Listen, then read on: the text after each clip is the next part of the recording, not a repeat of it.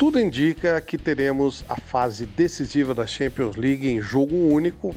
Em vez de duas semifinais, teremos apenas uma partida para cada dupla classificada e também uma final num campo imprevisto. Portugal será premiada com esses jogos. A fase que falta do, das quartas de final, sim, será realizada nos próprios locais, com os mandantes sendo respeitados, já que o primeiro turno foi no campo do outro time, mas a partir da semifinal, muito provavelmente teremos apenas um jogo e não ir de volta, e tudo isso acontecendo em Lisboa. Acontece que o estádio de Istambul, que receberia a competição e receberia a final, terá que passar por obras importantes e não poderá retirar o dinheiro dessas obras, já que a final será com o estádio fechado, isso já está definido pela UEFA.